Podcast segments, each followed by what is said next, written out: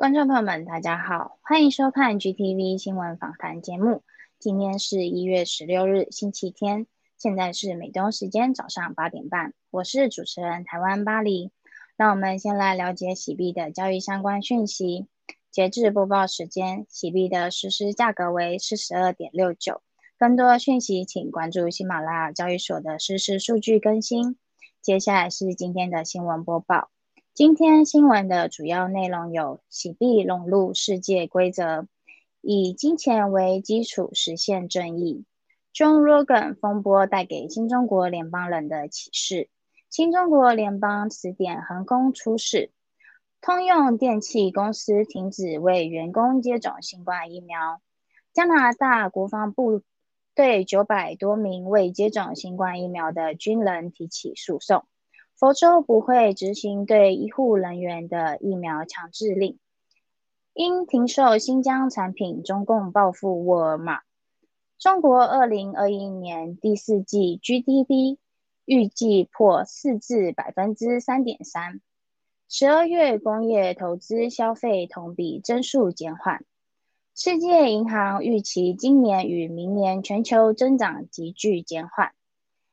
警示发展中国家。有硬着硬着陆风险。二零二一年通胀达到四十年来最高。美国十二月物价同比上涨百分之七。以下是新闻的详细内容。首先，让我们关注爆料革命新闻：洗币融入世界规则，以金钱为基础实现正义。一月十四日，郭文贵先生在大直播中爆料，中东一些国家与中共在近日进行了会晤。此次会晤，中共付出了巨大代价。在双方见面之前，中共已经兑兑现了各国的各种需求，包括金钱、武器、免除债务等。见面之后，这些中东国家并未遵循中共意愿。而是再次提出了新的要求：参加冬奥会和接受数字人民币的前提是中共购买中东国家的商品用美元结算，并且要能够随时提现。中共对此次会晤大失所望，因为已经失去了金钱勾兑的能力。郭先生认为，世界亘古不变的基础就是金钱。我们洗币拥有了货币权，已经真正有能力融入这规则，在满足对方利益的前提下，用金钱做基础来实现我们的正义。喜必是新中国联邦真正走向世界和表达权力的一个重要的金钱基础。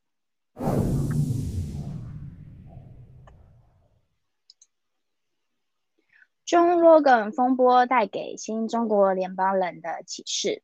一月十四日，郭文贵先生在大直播中谈到，中罗根事件是一场误会。他因为不理解盖特的数据功能而提出质疑，但是这件事更加印证盖特数据没有造假。John Logan 是有七百多万关注的推特大 V。盖特的功能可可以将它在推特数据完整平移，再加上盖特关注人数有一百多万，总共是九百多万关注人数。John Logan 不懂盖特的数据库平移技术，误认为短时间内如此巨大的关注量是盖特数据造假。全球社交媒体和中共利用这个误会，大肆诋毁盖特。更加说明盖特的重要，证明盖特已经成为一支最特别的社交媒体平台。盖特是提供言论自由和真相的平台，只要做到微针不破，就必然会经得起质疑。郭先生说：“中 Logan 风波考验了新中国联邦人的智慧、心胸和自信心。新中国联邦人坚守信念。”不要因思维限制了思考的高度，凡事多自省，坚持微针不破，以理服人。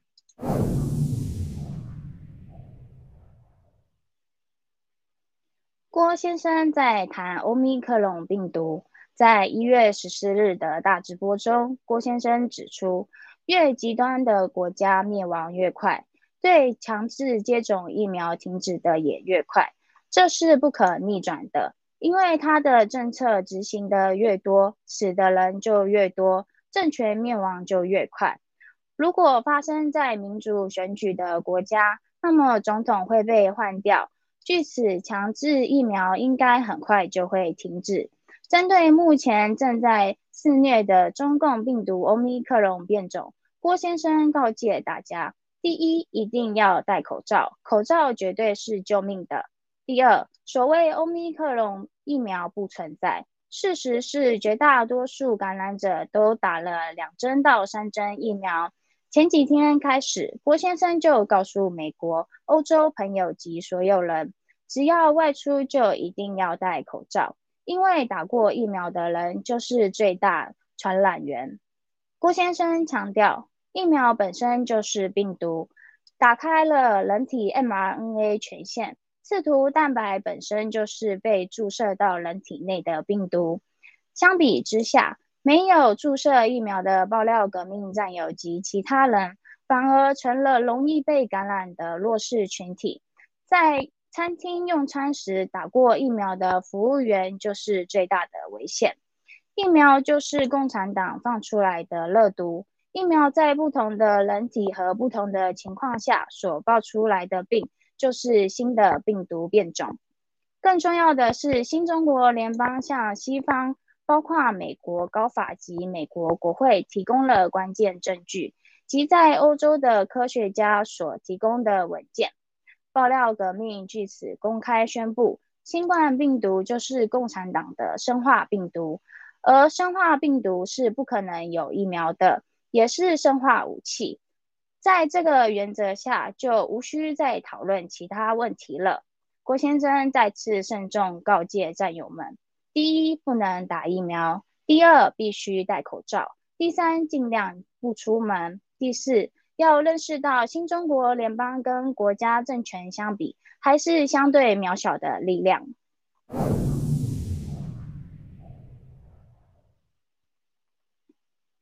新中国联邦词典横空出世。近日，新中国联邦词典成功上线。这是一部由 Genius 营运管理的新中国联邦官方百科全书式的词典。词典提供了以爆料革命为基石、正道主义相关的各类讯息。用户可以达到，用户可以查到顾文贵先生从二零一七年以来直播和盖特讯息。以及灭共历程中的言论合集，同时可以在各词条中查看相关引用。本词典以新中国联邦为主线，涵盖了历史、地理、政治、经济、音乐、体育、美术、生物、物理、化学、数学等多学科知识，并提供中文标准人名、外文标准译名、标准网名、爆料革命相关人物总索引、历史上的今天和全球喜马拉雅农场列表等各种工具页面。新中国联邦词典秉持微针不破的理念，形式简洁，查询方便，结构合理，布局精美，可读性强，是一个不为主流媒体、邪恶势力以及中共蓝金黄左右的百科全书式知识库。以爆料革命战友为主的自愿维护团队，在顾问编辑组的引导下，为本。词典安全顺利运营，保驾护航。目前，新中国联邦词典共有五千三百六十六个条目，全球各地农场自在灭共的战友们不断加入，壮大了词典的策划、编辑、创作队伍。新中国联邦词典随时修订，不断完善。当今互联网所有在的在线的百科全书平台。都不能体现爆料革命事业准确的讯息和正确的观点。新中国联邦词典横空出世，正本清源。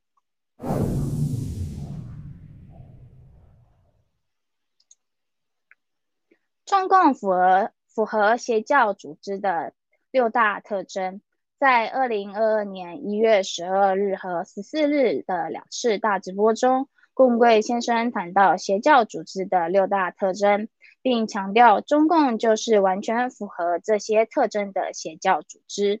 邪教组织六个特征包括个人崇拜、聚敛钱财、反社会、精神控制、秘密结社、制造邪说。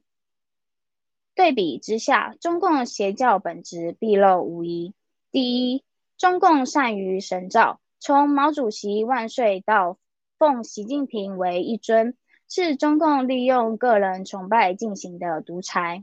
第二，中共从建造之初打土豪分田地，到如今的共同富裕，都是剥夺私有财产，将中国老百姓的土地和财产聚敛到少数中共盗国贼家族手中。第三，中共反社会属性体现在。利用网络防火墙和数据监控，监控所有中国人在西藏、新疆制造种族大屠杀。在中共集权控制和打压下，中国社会毫无人权和言论讯息自由。第四，中国的精神控制包括控制舆论、新闻和教育，推广红色歌曲，用爹亲。爹亲娘亲不如党亲的洗脑宣传，愚弄中国人，让人只相信共产党。第五，中共从建政前地下组织到建政后的政治局常委制，都是秘密结社。中共政府所谓人大和政协，都是虚假的摆设。第六，中共知道的邪说更是不胜枚举。从毛泽东语录到习近平的中国梦，没有一项是真实的。接下来，让我们关注一组与病毒疫苗有关的消息：通用电气公司停止为员工接种新冠疫苗。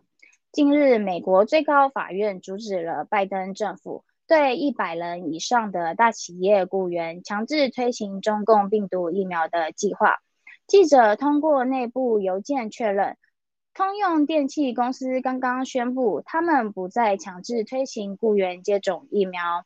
据悉，通用电气公司是第一家宣布停止推行疫苗强制令的公司。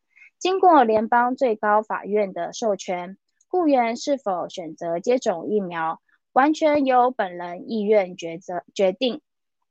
与此同时，Nike 公司却依然延续拜登政府强制接种中共病毒疫苗的计划。他们在邮件中公布，一月十五日未接种疫苗的雇员将被开除。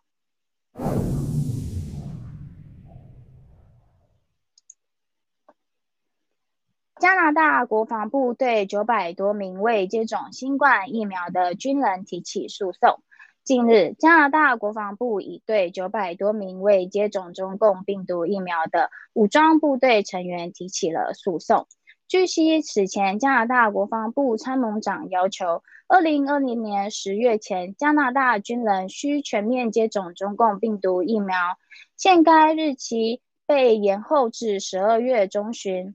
目前，加拿大军人的中共病毒疫苗接种率百分之九十八点三，截至十二月底，已有超过八百三十名武装部队成员因未接种疫苗而受到正式警告。另外，一百名未接种疫苗的军人受到了正式审查，有四十四名军人被强被迫选择离开军队。曾有军人在法庭质疑。强制接种疫苗被驳回。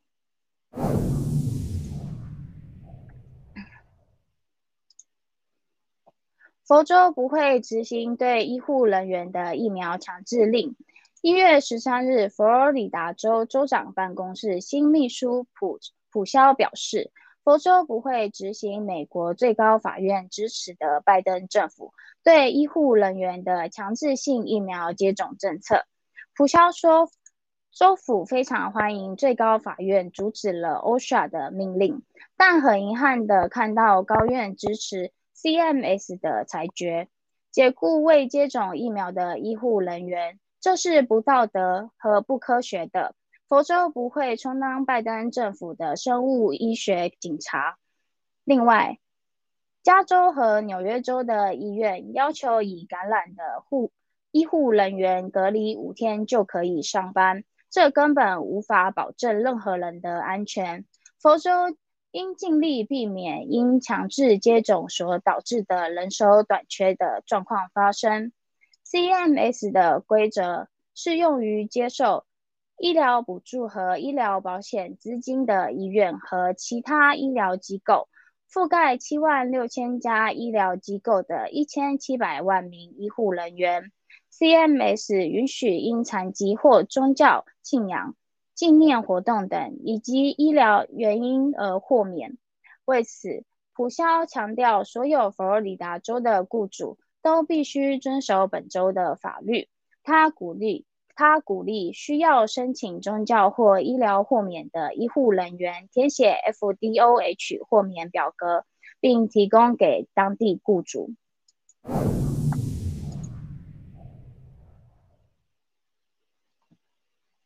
八所常青藤校院院校要求学生接种加强针。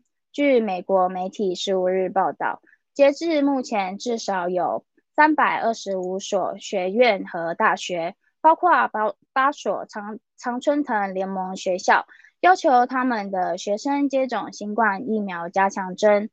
在这美国引起轰动，许多家长纷纷站出来发声。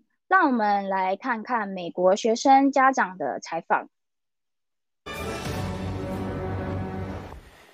It's a battle over boosters. At least 325 colleges and universities now have COVID booster shot requirements in place for their students, including all eight Ivy League schools.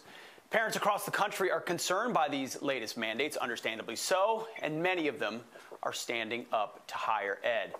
Joining me now, two parents of Ivy League students, Joni McGarry and Dr. Allison Preddy. Uh, Joni, Allison, thank you so much for being with us this morning. Joni, as a mother of a student in an Ivy League school who's faced with the idea of a booster mandate, what are you doing about it, and how, what are kids able to do about it, if anything? Um, thanks for having us. Um, Dartmouth announced their um, booster mandate in December, and um, it was concerning to me for four reasons. Um, their justification for the booster mandate was that it was necessary to keep students and the community safe and to keep the campus open. And indeed, Dartmouth has done a great job keeping their campus open. But here's why it was problematic for me immediately um, to unpack those things. As far as keeping the students safe, um, the students are at zero to um, near zero risk of severe illness and death from COVID infection. So that indicates to me, and that's based on CDC data, that it's not medically indicated or necessary for that population. Secondly, for community spread, um, we now know that the vaccines do not prevent infection and transmission, so any community spread benefit is negligible.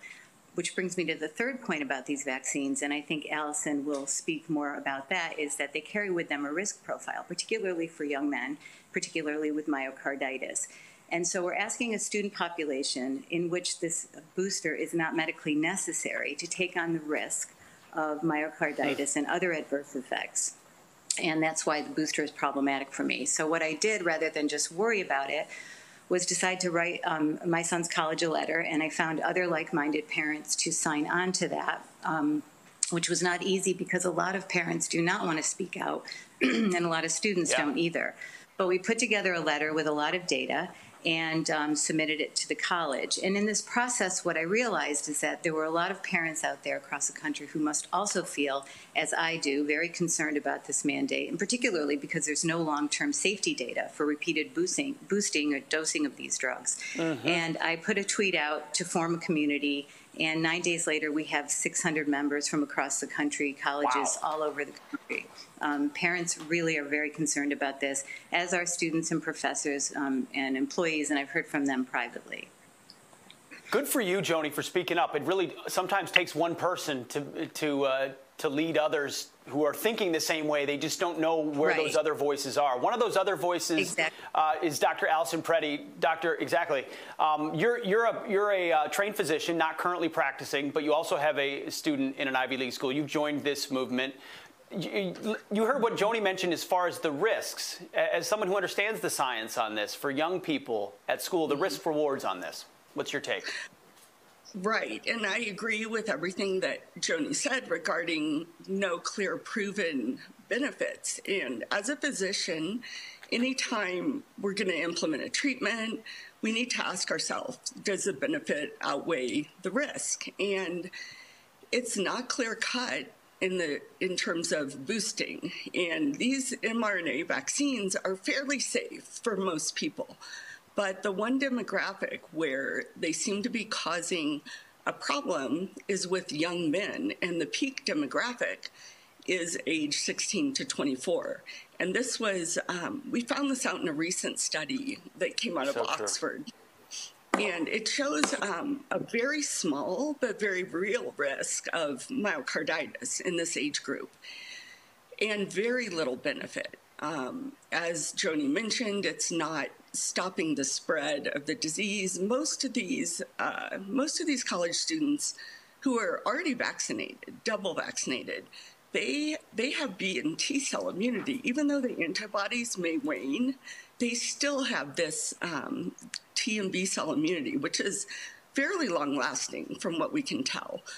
Um, so what we're doing, we're giving this booster that has been banned in many European countries for young men because of the risk of myocarditis. And now this is being mandated by colleges across the country in this high risk age group. colleges that claim to be um, cathedrals of science, uh, and yet they ignore it when it's right in front of them. Unfortunately, we're out of time, uh, both of you. But Joni, real quick, if other parents wanted to get involved in this effort, how could they?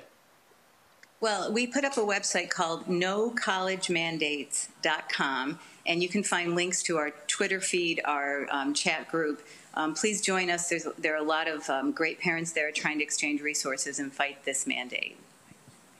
NoCollegeMandates.com. Uh, Joni McCary and, uh, and Dr. Allison Preddy, thank you so much for, for standing up when others wouldn't and speaking truth. We appreciate it. Inspiring.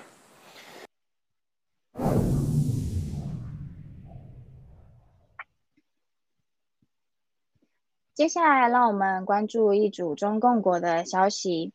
因停售新疆产品，中共报复沃尔玛。外媒十四日消息，为遵守反强迫劳动法，沃尔玛近期宣布下架新疆产品。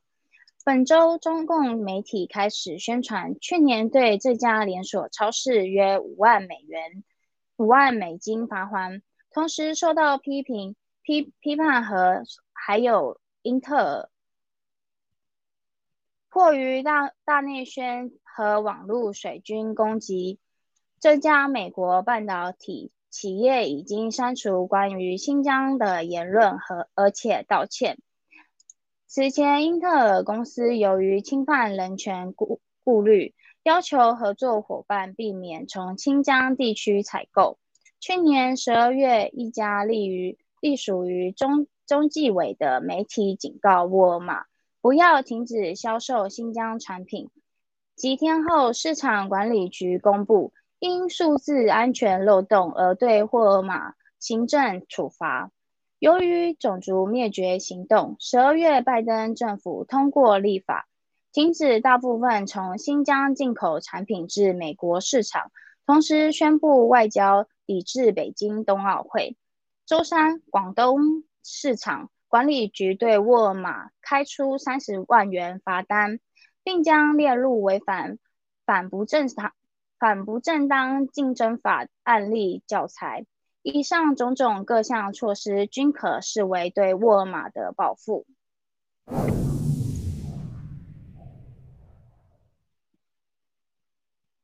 中国二零二一年第四季 GDP 预计破四至百分之三点三。十二月工业投资消费同比增速减减缓。据一月十一日官方公布的数据显示，二零二一年中国原油进口总量约为五点一吨一亿吨，低于上年的总量约为五点四亿吨。是二零零一年以来首次出现年度下降。美国银行全球研究预测，中国去年十二月份经济活动增长仍然下降，第四季度 GDP 同比增速预计放缓至百分之三点一。高盛则将二零二二年全年增幅从百分之四点八调降至百分之四点三。荷兰国际集团 ING 认为，在房企违约和高基数高基数效应下，中国2021年第四季度 GDP 将低将低于前一个季度的百分之四点九。去年十二月，地方债共计发行近三千一百七十九亿元，较上月减少逾五成。固定资产投资方面。地产基建开发商持续走低。下面是两条有关全球经济的消息。世界银行预预期今年、明年全球增长急剧放缓，市井发展中国家有硬着陆风险。据外媒一月十一月一一月十一日综合消息，世界银行调降。美欧及中国经济增长预测，警告普遍债务过高、贫富加剧以及新的新冠病毒变种对发展中的经济体复苏构成威胁。二零二二年全球经济成长率将从去年的百分之五点五明显下降至百分之四点一，二零二三年则是进一步降至百分之三点二。因各国政府停止疫情支出提供的大规模财政及货币刺激政策，世界银行预期发达国家经济活动在二零二零年萎缩过后，于二零二一年大幅反弹，但警告通胀更为持久，供应链及劳动力问题及新的新冠疫苗变种等因素有可能打击全球增长。疫情已加深发达与发达发展中国家成长差距，同时也导致各国内部增长出现分歧，可能加剧社会紧张及动乱。世界银行展望小组的专家认为，发展中国家硬着陆风险升高，因他们提供必要财政财政缓助的选项有限，通胀压力持续高涨。且财政相当脆弱。报告预估，二零二二年发达国家经济体成长率从二零二一年的百分之五降至百分之三点八。二零二三年进一步下滑至百分之二点三。美国二零二一年国内生产总值 GDP 增长率预估调降一点二百分点至五点六，同时预估二零二二年成长将骤降至百分之三点七，二零二三年将降至成长百分之二点六。世界银行称，日本二零二一年 GDP 增长将将下降到百分之一点七。较六月时预估少了百分之一点二，二零二二年增长率则将升至百分之二点九。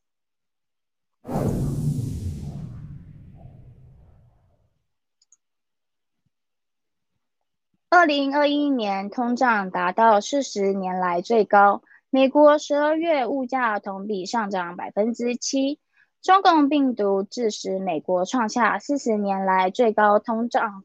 通胀水平。据华盛顿邮报报道，美国二零二一年十二月份物价以四十年来最高的速度上涨，比去年同期增长了百分之七。通货膨胀比率已远远超过了美联储设立的长期健康目标的百分之二。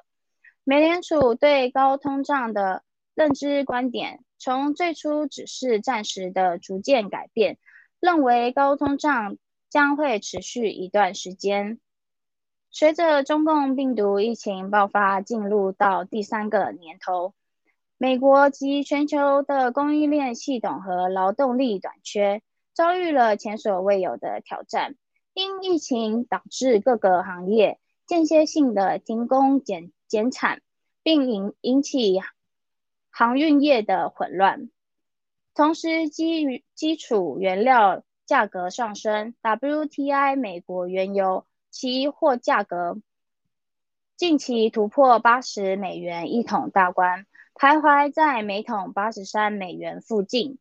面对混乱的供应链问题，美联储并没有正面应对，而是通过降准以及 QE 刺激需求，进一步扩大供。供需不平衡，从而导致通胀率的进一步加深。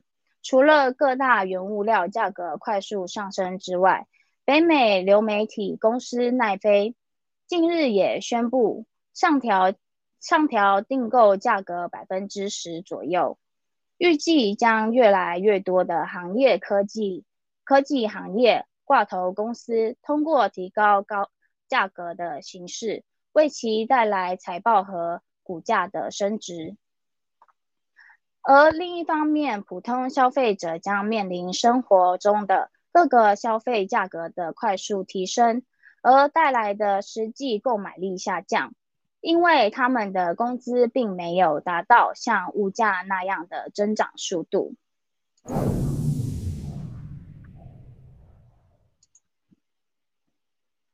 HBO Vice。采访顾贵先生背后的真相，揭露 HBO Vice 精心编制的谎言。第十部分，HBO Vice 断章取义进行混乱剪辑，诋毁郭先生爆料疫苗是中共毒害世界的工具，以及中共的灭白计划为虚假讯息。接下来，让我们还原事实真相的第十部分，反击 HBO Vice。混乱剪辑、散布虚假讯息。我们利用郭先生原视频进行回击。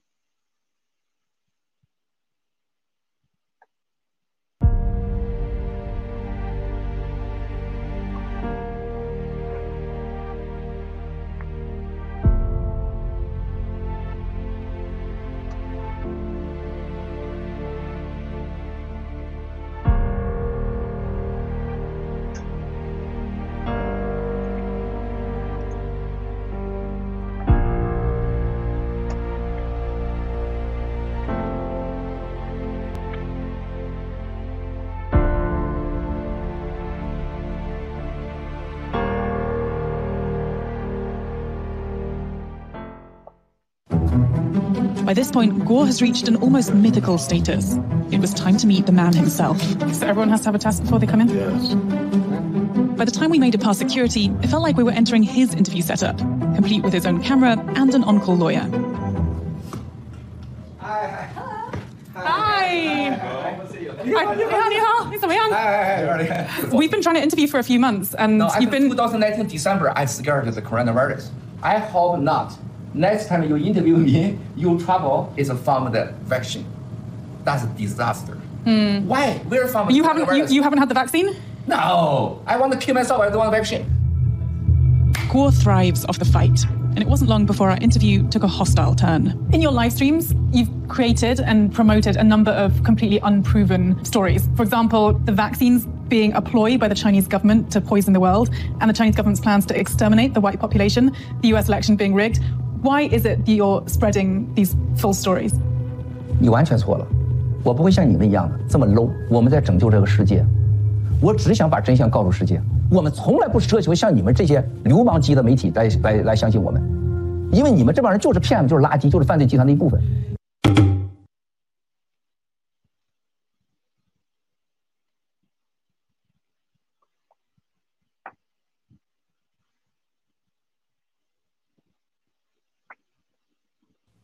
In your live streams, you've created and promoted a number of completely unproven um, stories. For example, COVID 19 being deliberately created in a Chinese lab, the vaccines uh, being a ploy by the Chinese government to poison the world, and the Chinese government's plans to exterminate the white population, the US election being rigged. Why is it you're spreading these false stories?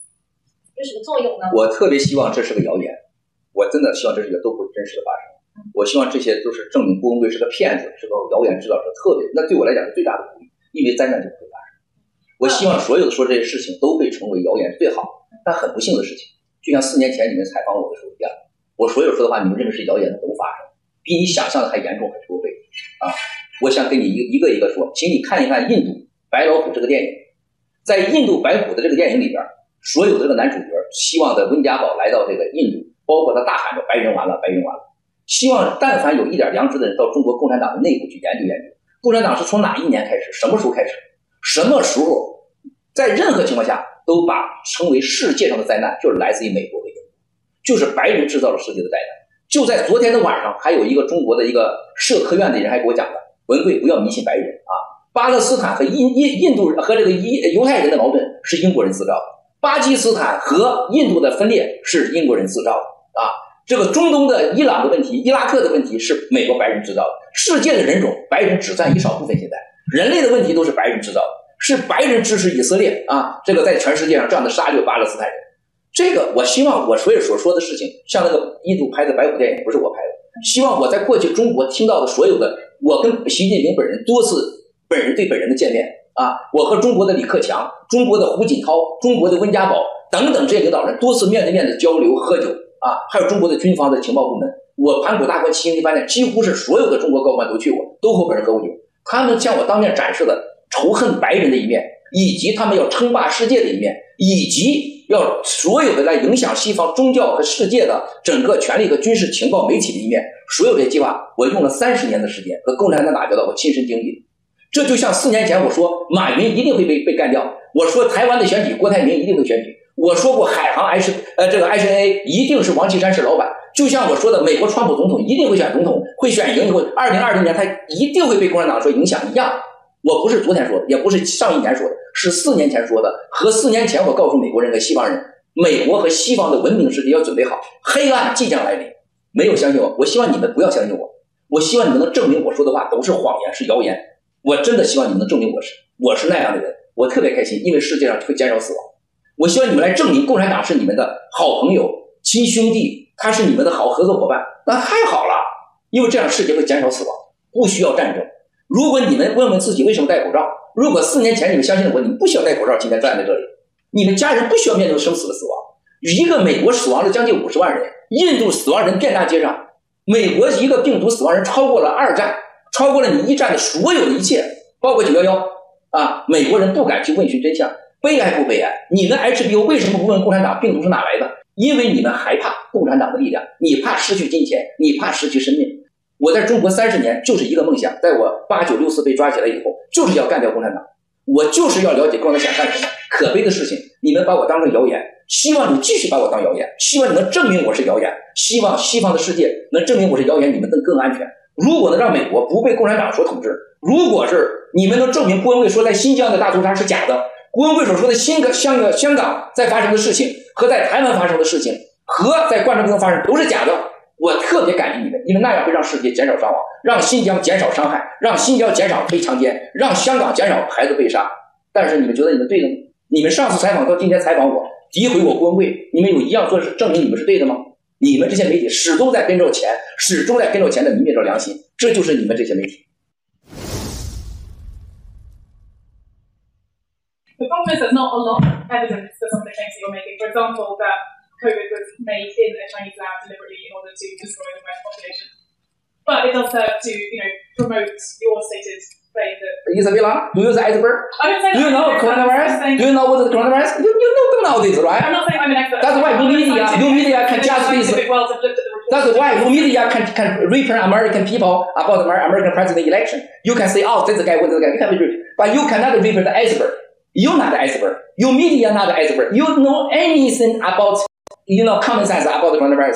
Even you want to interview this, you need now maybe go to 10 years, go to the try, how can the coronavirus? That's why you are, you look at the, you, you are reporter, it's totally ridiculous. You are never know what is the coronavirus. You never know what is the P3 laptop. Don't know what is P4 laptop. You never know. Do you know Wuhan laptop P4 where? Do you see the uh, Pandora box in the underworld? Do you see that all the globally is million you know, iceberg think this is definitely not from natural? I don't want to tell you detail. You want to talk detail, I talk 10 hours.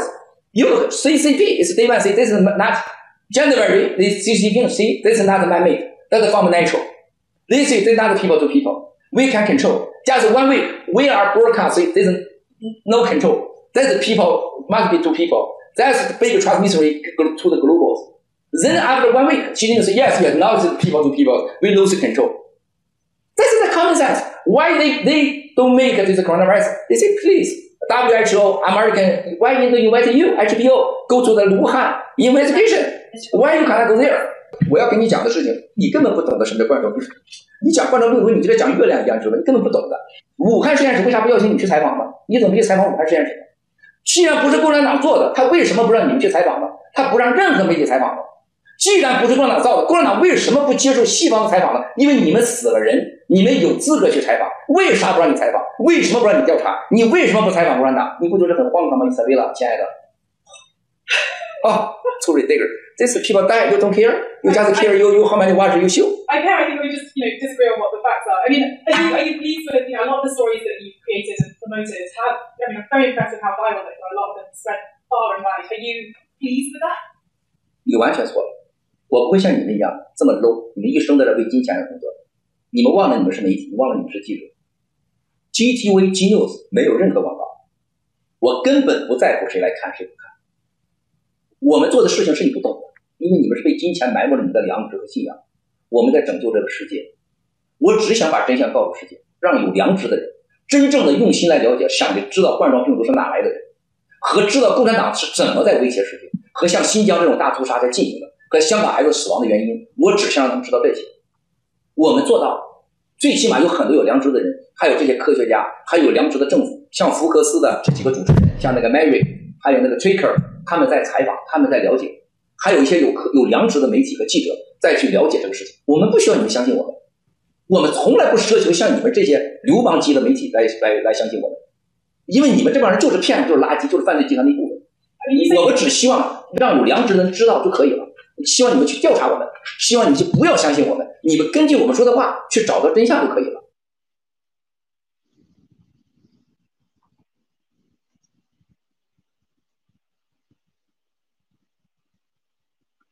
欢迎回来，以上是新闻播报的全部内容。接下来由主持人嗨野、嘉宾 Peter 与 Alice 带来精彩的新闻看点和评论，请不要走开，我们马上回来。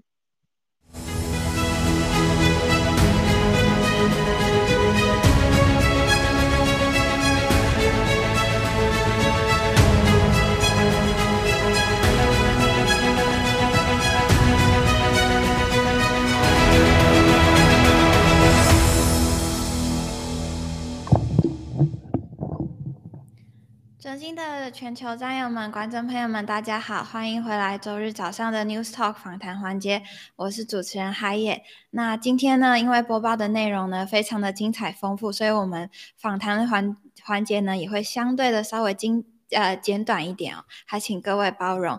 那首先，我们先请两位嘉宾和观众朋友们打个招呼。呃，有请 Peter。嗨，也好，爱丽丝好，非常荣幸再次来到我们的 GTV 新闻访谈，谢谢。好的，谢谢 Peter，有请 Alice。啊，Alice，您的麦。Alice，您没有声音，嗯。好，嗯，不好意思，我关麦了。嗯嗯啊，主持人喜爷好，啊，Peter 好，观众朋友们好，啊，我是 Alice。好的，那我们话不多说，直接先进呃进第一个想要和两位嘉嘉宾讨论的一个话题哦啊，那这个话题呢，呃，首先就是也是刚刚巴黎已经有播报过的，是如何看待 Joe Rogan 公开质疑盖特数据造假这个现象？那文贵先生在呃上周的大直播中呢，也谈到说，呃，论谈论怼的价值哦，就是呃，如果盖特不对不被怼。不对批评的话呢，呃，就体现不出盖特的价值。而且，呃，Joe Rogan 呢，这个美国的知名的播客呢，其呃，其实呃，他的入驻盖特呢，其实也为呃盖特呃带来一波非常显著的一个关注率还有流量哦。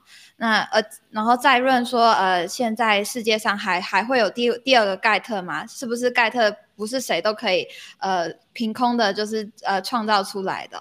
嗯呃，而且呃，Joe Rogan 的这个现象，他他他质疑的数据造假呢，其实呃的确是一个问题。然后，而且但是呃，我们的盖特的很辛苦的工程师团队呢，就在很简短二十四小时之内呢，就已经把这个 bug 呃就是这个问题呢给解决了。所以也体现出我们盖特的呃高效的一个处理呃危机解危机管理跟处理呃问题的一个效率哦。那呃，有先请呃，Alice 您来分享一下，您是如何看呃这个事情，就是呃被怼或者是呃怼人家这个事情，嗯嗯，好，谢谢喜。呃，那对于那个 Joe Rogan 的怼我们盖特啊，他我觉得他陈述的是事实，对不对？因为由于这个我们盖特是存在这个 bug 的，然后这个粉丝数也显示的这个数据是引起的这个误会。呃，是错误引起的这个误会，然后他是没有列到事实的。那数据有误，在自己在我们自己战友看来啊，这是一个呃 bug，是一个误会。但是嗯，不了解这个呃内情的人，然后不了解这个盖特的这个人，从他们的那个角度来看呢，这个是质疑，这个是造假，是一个是一个非常正常的反应。那如果我们是真的话，就不怕这个呃受到这个外界的质疑。那经过一次次的质疑和否定，才能够让我们呃更加的证明了我们是真实的，然后是呃纯粹的一个呃一个媒体，然后才能够吸引更多的人加入我们，然后相信我们。如果是假的，那别人的质疑就更有道理了。所以无论怎么样呢，就是清者自清，然后时间会给会会给出一个呃真相。那 Joe Rogan 他是一个在大家都知道，在推特上有呃近八百万人、八百万粉丝的这个名人，但他有众多的众多的这个追随者。他从这个推特转向盖特，我们先不猜测原因，这这无疑是给他们盖特打了一个这个宣传广告。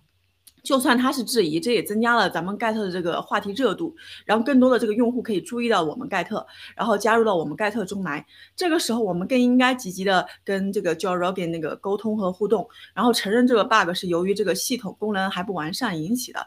然后我们会尽快的修复和改善，让别人觉得咱们是勇于承认自己的这个不完美，而且是一个可以容纳不同声音的平台。这又是一个很好的这个正面宣传。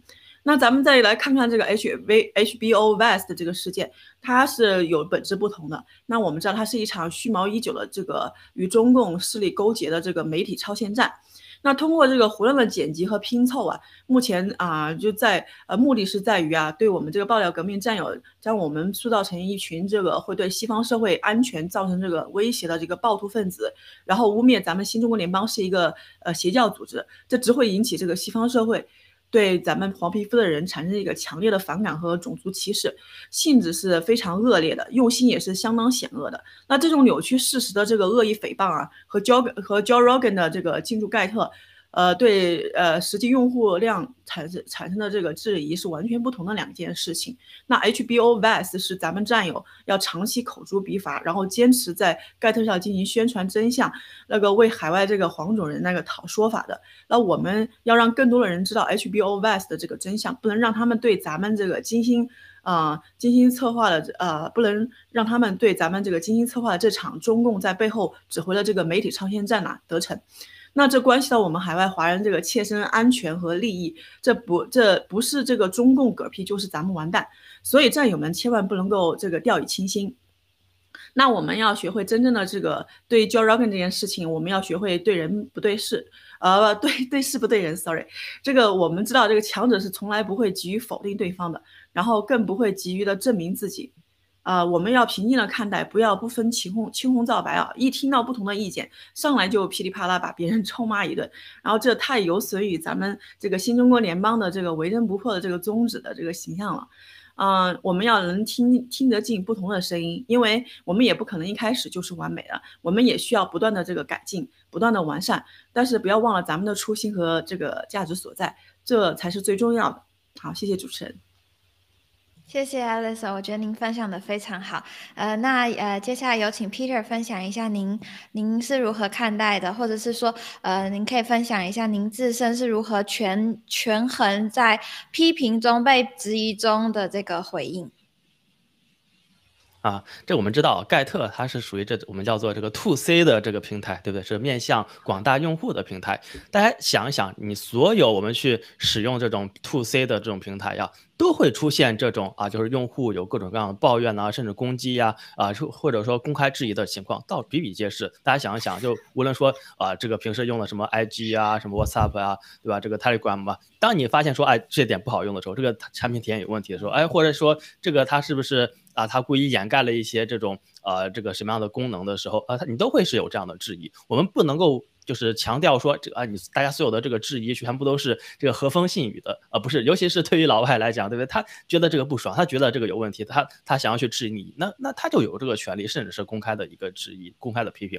其实就像郭先生所讲的，这种公开的质疑批评，其实是对我们的啊这个盖特是更加的有好处。你就像现这这这次事件，那啊这个 Reagan 他公开质疑了，那其紧接着我们这个盖特的工程师团队就把这个功能做了一个修改。那原来可能这个工程师。团队肯定也是觉得说，那原来的这个方案可能确实容易引起误会。那现在就把这个啊，他来自推特的用户和他专门只是来自这个盖特的这个单独的用户，就做一个分开的显示。那这样就更加的这个简单明了，然后也不会让后面的人去再去质疑了。而且大家要知道，你这质疑的声音，它本身这个声量的这个强度，其实。对于我们这个工程师团队来说，也是一个非常好的反馈。就你批评的越厉害，就工程师团队就知道啊，这个是一个比较严重的问题，是这个用户比较严重关切的问题，那就要这个抓紧时间去改。因为大家知道，这个对于这个啊这个。面向用户的平台来讲，你这个 bug 永远修不完的，产品体验也永远都是在路上，永远都有啊可以做的更好的那个那个方向。那关键是你要先改哪一个，你要先提高哪一个。那其实用户的这种批评声音是一个非常棒的一个啊，对于我们这个团队的一个提醒，是一个讯号，让我们知道啊，我们应该是先从哪一个地方去开始改，开始去提升。嗯，谢谢。好的，谢谢 Peter 的分享。我刚刚呃澄清一点，它其实呃这其实不算是一个 bug，它其实是呃盖特它是直接从如果你是从呃推特转过来的话，它直接直接把推特的关注量呢是直接转移到盖特上的。所以呃但是这是一个认知的不同。我觉得呃当有一些不理解或者是质疑的声音的时候，就像刚刚 Peter 和 Alice 呃所分享的，就是一个我们可以去调整、可以去改进的一个空间哦，可以调整到让大大家呃，越来越多人会更加理解说这个系统是到底如何运作，然后让这个系统变得越来越好用，呃，就是所谓的 user friendly。好，非常感谢两位刚刚的非常精辟的分享啊那接下来我们来看呃有关于加密货币的一些新闻，有请导播播放下一则新闻的画面。那那首先我们先来谈一下这则呃这则四分之一的小企业呢表示他们愿意接受加密货币作为支付的方式。那这个是一项由 Visa 公司所发布的调调查显示呢，目前有包含美国、巴西、新加坡、阿联酋和九和香港等九个国家，呃，总共超过呃每个国家大概有四分之一的小企业呢，都愿意接受。呃比特币啊、以太坊等数字资产作为呃商品或者是服务的支付方式。那现在呢？最近近期也看到说，PayPal 就是呃，可能观众朋友们比较熟悉的，它是一个呃线上的支付提供商。它现在呢，其实也开始了，开始在准备自己呃的稳定币的这个项目。那所以想先请呃 Peter 能否和我们简短的大概一分钟，先分享一下稳定币在数字货币的体系架构中扮演的是什么角色？嗯，其实，在这个日常的这个工作呀，啊，日常的这种消费呀、流通的这些环节，都是需要这个稳定币的。当然，最稳定的就是这个法币嘛。但有一个问题，就是法币它直接就是和政府的这个体系是相对应的。那你像这些小企业，它为什么现在说是想要接受加密货币支付，就是想要绕开政府这个体系嘛？因为就无论说是这个啊缴税啊，还是各方面的，就是大家是有一个想要是存在这种灰色的这个空间，甚至是因为就是想要规避一些这个无良国家的一些不可，就是不切实际的这种。征税的这种啊，这种就是措施吧。你像中共国，他就对于这个企业来说，就你要求企业必须对于这个他所谓的五险一金啊，就是就五花八门的东西都要由这个。呃，这个公司去去购买，然后去这个报备。但其实呢，大家都知道这些养老金呢，这些什么这个就是这些五险一金呢，这全部都成了盗国贼的这个统治人民和这个压榨人民的一个工具了。根本都就你你最后真的有病，你你老了就根本没有人养你，没有人是去给你报销看病，这个是非常讽刺的。那其实非常多的，我据我所知，就就中国国内的这些企业，它就是。把这个啊，就是养要需要这个做办这个什么五险一金呢？他就把把你这个工资的标准给你压到最低，那剩下的钱呢，他就通过加密方式、加密货币的方式去支付了。那包括像香港的话，那香港也是要求大家都需要去这个做这个呃强基金嘛。那有的人就想，他就要。提前把所有的他这个强基金都给提走，那法律上都不给提，那就大家也是想不尽各种办法去啊提走。这个就是对于政府整个这个养老保险体系的一个极端的不信任啊，甚至像现在这个西方的这种各方面的基金，大家知道，像美国的这种这种各类型的养老保险基金，都变成了最后去投资中共国，甚至投资中共国军工部门、军工企业的啊这些这个资金池了。所以我们看到，其实在整个加密货币现在这个迅速发展的一个这个阶段呢，其实这种就是有点像。灰色的，或者说绕开了这个这个政府作恶的这个空间，其实是某种程度上也又支撑了这个加密货币的一个发展。当然，等到以后这个加密货币完全成熟了，完全普及了，OK，那这个当然政府也会就是对于加密货币专门提出一些征税的这个措施。但是没有关系，因为那个时候加密货币已经普及了，我们相信到那个时候加密货币又会以一个另外的这种竞争力，比如说啊这个在某种程度上代替法币的啊这个价值的这样的一个功能属性去啊这个迎来更大的一个发展。嗯，谢谢。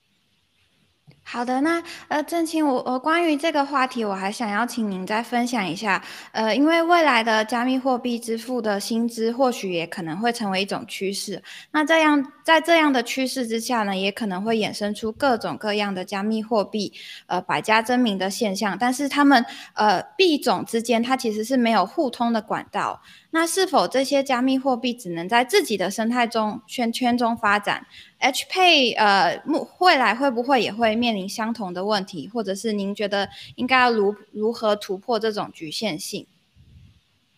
啊，那其实现在就已经有大量的这些加密货币，它是属于这种社区币呀，甚至我们之前这个在这个新闻访谈当中也有提到，像这个纽约的一些这个城市币，对吧？一个城市发的代币，当然你在。这个美国发的，呃，美国纽约发的纽约币，你就不可能再拿到去伦敦去使用嘛？其实，其实啊，这个加密货币确实存在一个这样的特性，但是正是这种百花齐放的这样的一个态势，就让这个各个加密货币它有一个相互竞争和一个，就哪怕说你已经竞争到一个程度了，你已经垄断了相当于部分的这个市场了，但是你也不能掉以轻心，你也必须要啊，这个做到更好，你不能够作恶，因为随时都有可能有另外一个加密货币来自另外一个社区去，有可能替代你去侵占你的这个市场，啊，当然，其实加一个加密货币就有点像我们的，比如说盖特呀，我这这个这个这些社交媒体网站，它是啊，也是这种所谓的 to C，这个 to 用就是面向用户的，而且你用户越多，你整个的这个。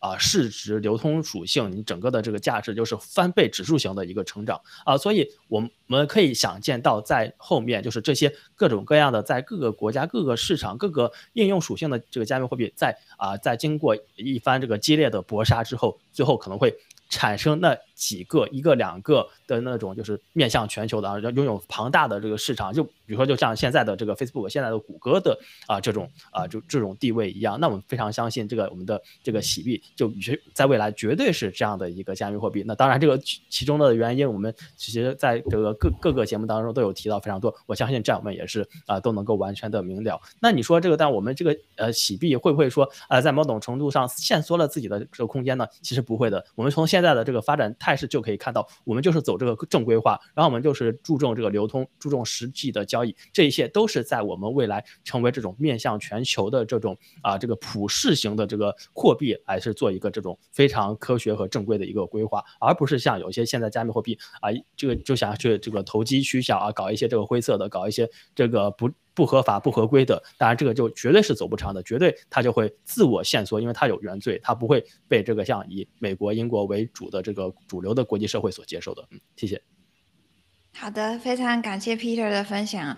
那的确就是呃，现在全球的经济局势都是不乐观的，所以呃，这也是为什么呃，加密货币的崛起，我觉得是呃指日可待，而且是非常呃。有就是符合逻辑性的，就是非常呃 make sense 的。那接下来有请导播呢播放下一个新闻的画面。那这则新闻呢，我们要和 Alice 来谈谈一下，呃，中共国外资企业呢持续大撤退，势不可挡。然后是主要呢是我们可以陆续可以看到，呃，目前呢中共国的你呃国内呢有很多的呃外资企业呢，它呃从呃一九年、二零年就不断的已经开始准备，然后而且通过实际的呃撤离呢，来体现他们对呃中共国的这个不管是政治上或者是呃经济上的一个呃。就是不自呃没有信心的一个表态哦。那想请 Alice 您分享一下，您是如何看呃这个一波一波的外资企业撤离的这个现象？谢谢。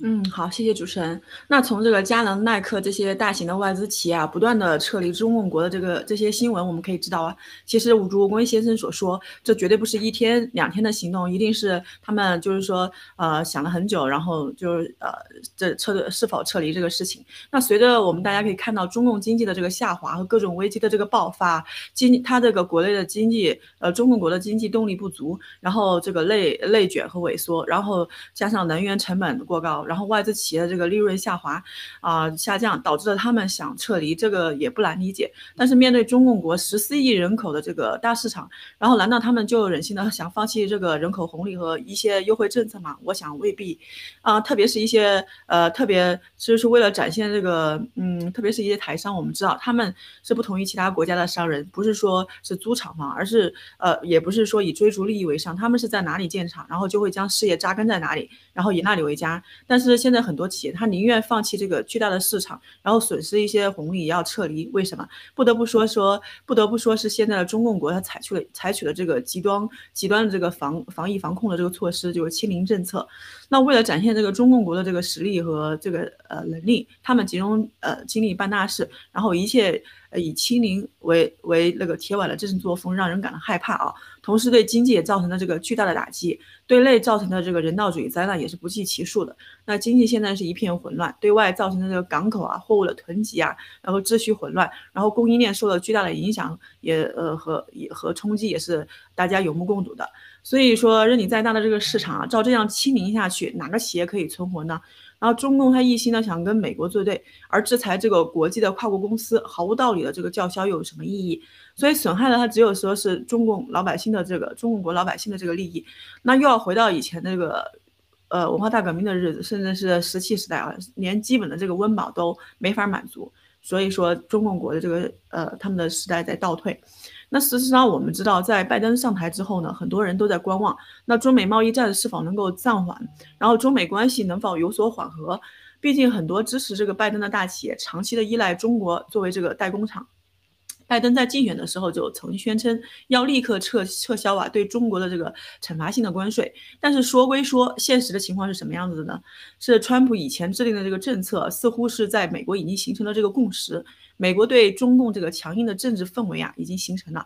所以说，现在即便是拜登上了台，这个政策也依然要延续下去。所以，我们就现在就看到这样一个现象，呃，虽然现在这个疫情啊有所缓和，经济也趋于这个回暖，但是外资企业仍然在纷纷的撤离这个中国大陆。那我们前几天看到彭博社就出了这样一个消息。啊，是震惊了我们整个金融市场，是因为全球第二大基基金那个管理巨头啊，美国先锋集团宣布撤离这个中国，这对全球的这个资产管理公司来说，绝对是一个警钟。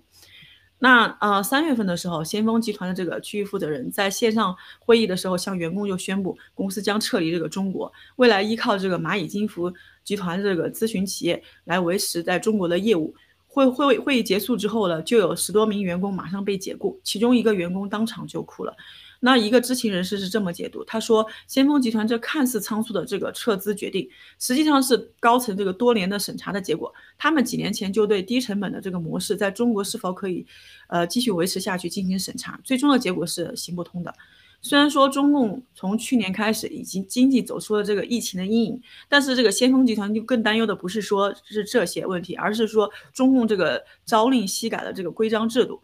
那去年年初的时候，中美两国签署了第一阶段的这个贸易协议，然后北京政府当时承诺会向美国开放这个金融市场，不过事实却是呢，对外企的要求是越来越严格。在去年十一月份的时候，中共监管机构就曾要求两家国美国企业，这个富达投资和柳伯格伯曼公司承诺要为这个申请许可证流提供流动性的呃这个。资金的支持，这也引起了先锋集团啊对额外的这个资本成本的这个担忧。可能就是说，他们已经意识到，即使在中国，即使即使他在中国推出自己的基金，也不会有什么帮助。所以他就呃，经过这么这么这些考虑，他们就撤离了这个呃中国中国的市场。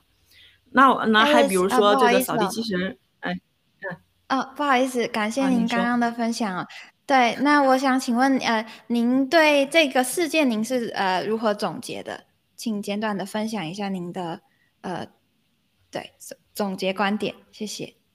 嗯，好的。那从这些一系列的这个大批的外资啊，从啊持续呃持续的这个呃撤离这个中国市场，我们可以看到，就是说，嗯。中中国中国实在是呃中共国实在是有太多的这个呃对外商的这些苛刻的要求，所以导致他们啊对他们投资环境造成了一个很大的这个破坏。所以呃而且但是国内的小粉红他是。还是积极应对的这个中共的号召，老老实实待在家里。网上这个声援外资企业撤离这个爱国热情的这个也是非常高的。他们美其名曰说外企的这个撤离是有利于中共企业这个转型和中国经济的发展，而且中国会越来越好。我我觉得这个逻辑是呃非常呃可笑的，而且大家会呃可以拭目以待啊中中国的经济会嗯就是说平民就随着外资的这个撤离，它的经济会更加的糟糕。嗯，对，好的，谢谢 Alice 的的，其实 Alice 刚刚说的话含的里面的那个呃信息量其实挺大的，然后分析的也特别的仔细，嗯，所以我觉得总结一句话就是，现在还在中共国还迟迟不愿意脱钩或者不愿意撤离的呢，那就只有一个下场，就是跟着共产党就只会走进火葬场，不管是个人还是企业，嗯，对，所以不会有好果子吃。那呃。呃，请问郑青，你有什么呃，对于 Alice 刚刚分享有什么简短的补充吗？啊，我这边没有了，谢谢。